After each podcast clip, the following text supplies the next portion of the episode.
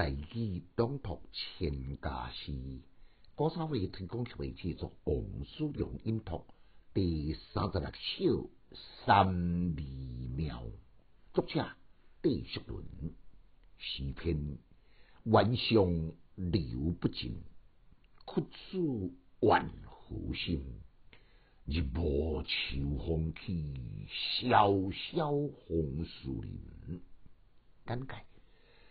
作者是江苏金丹人士中东的良士，伊做过武州的刺史，武州对即马江西临川，民乐基地，深受百姓的爱戴。到个晚年的时阵，外做官去做道士，深入民间。伊诗作呢，拢是描写寒色情调。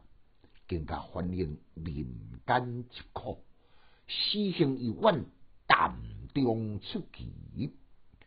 三里庙也对屈原庙，而今嘛湖南上音关北明路的江畔，头一句玩笑，对此东定河两大水源的原江，甲着上江，也是当时的曲源。笔调流动的伤心地，这两句呢，就千百年来从不间断密密而流的两大水源，化为屈原的不平之源，弥漫在天地间，沉积在流水中，每一字每一句，都当打动人心，撼动心灵。后面两句呢，专做写景。今日暮时节，挂起了秋风，使规片的风林发出一阵，搁带一阵萧萧的声响，吹动红红的风袖，叶面化成苦怨的怨魂，披头散发在江畔边面，使天地动容，鬼神动魄。这首。